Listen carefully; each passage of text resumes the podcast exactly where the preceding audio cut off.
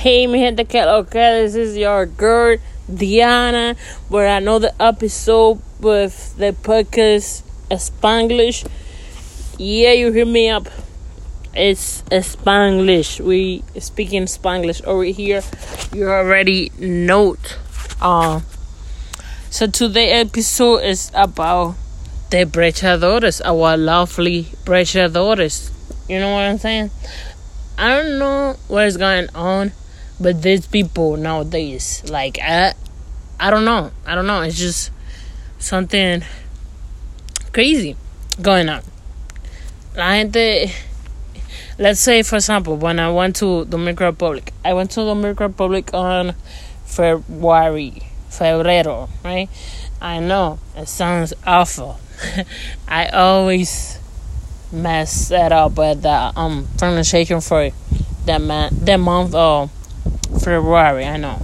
All right, forgive me. All right, but the point is, I went to the Dominican Republic in febrero, and the only thing, the only thing they asked me for is when you're gonna get married, when is when you're gonna have a baby, when this, when that, when like the point that I'm trying to make is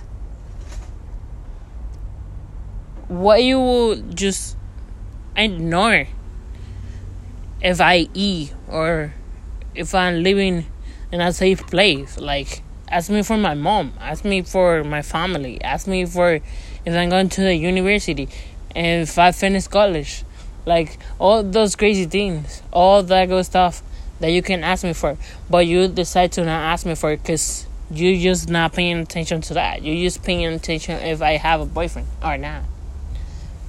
Because apparently your mind cannot just ask something else. Like, I don't know what is going through, like, to the brain of the people. Like, I don't understand.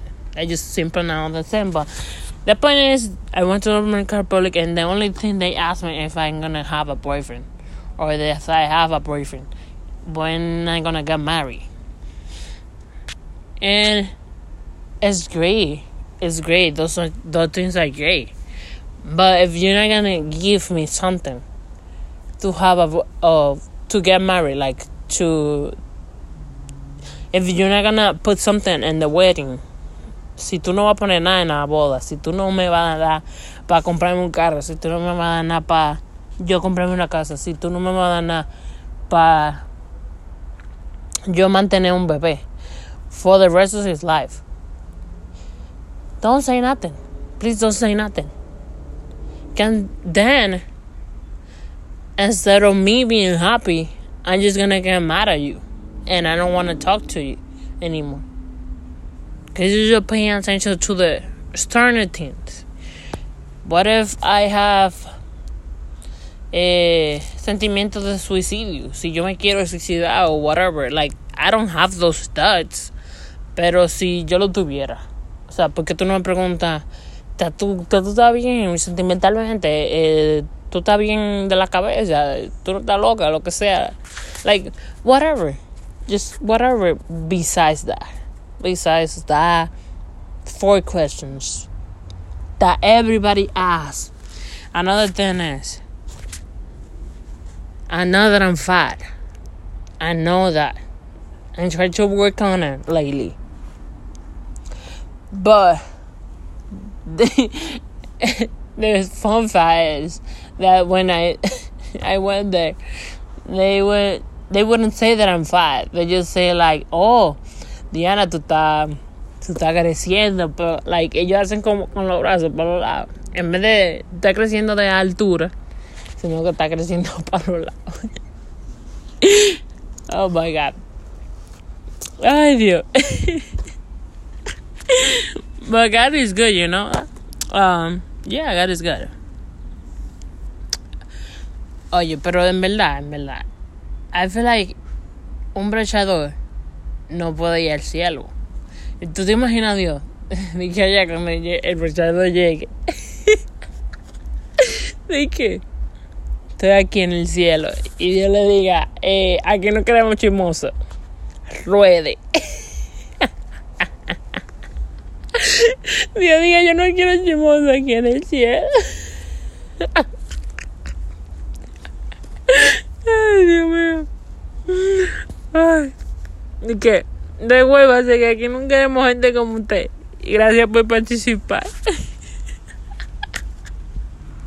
Imagine that. That was a good. Ay, coño. Pero en verdad, yo últimamente he pensado que debieran meter preso a esa gente. Like, for real. Debieran meterlo preso a todos los brechadores, coñazo. Porque es que no hacen más nada que brechar. O sea, yo pienso como. O sea, de verdad una gente se sienta averiguar la vida del otro, así, full. Ey, gracias por ese músico. o sea, de verdad una gente se sienta full ahora echa al otro así. O sea, no tengo nada más que hacer, déjame ver en qué está fulano. O sea, yo no puedo pensar que esto de verdad exista, que exista una persona que decida salir de su tiempo, de su espacio, de su todo lo que tiene que hacer para salir a brechar a otra persona. O sea, yo no, no sé si eso puede ser concebido, concebible o lo que sea. No sé si inventé una otra palabra. O si esa palabra significa eso que yo trato de decir. Pero nada, mi gente. Eso era todo lo que tenía que decir sobre los brechadores. If you have any concerns, any comments, uh, feel free to ask me, text me. If you don't have my number, it's okay. Don't ask me or text me. oh my god. But that's it for today, guys. Um, let's see us in another episode. Let's see you soon. See you Saturday. The other Saturday. I mean, when okay, today Saturday, and I'm gonna see you guys um in the next as in the next episode on the next Saturday. Now it's better. I think it's better. but bye, you guys. Se les quiere. Stay tuned for another episode. Bye.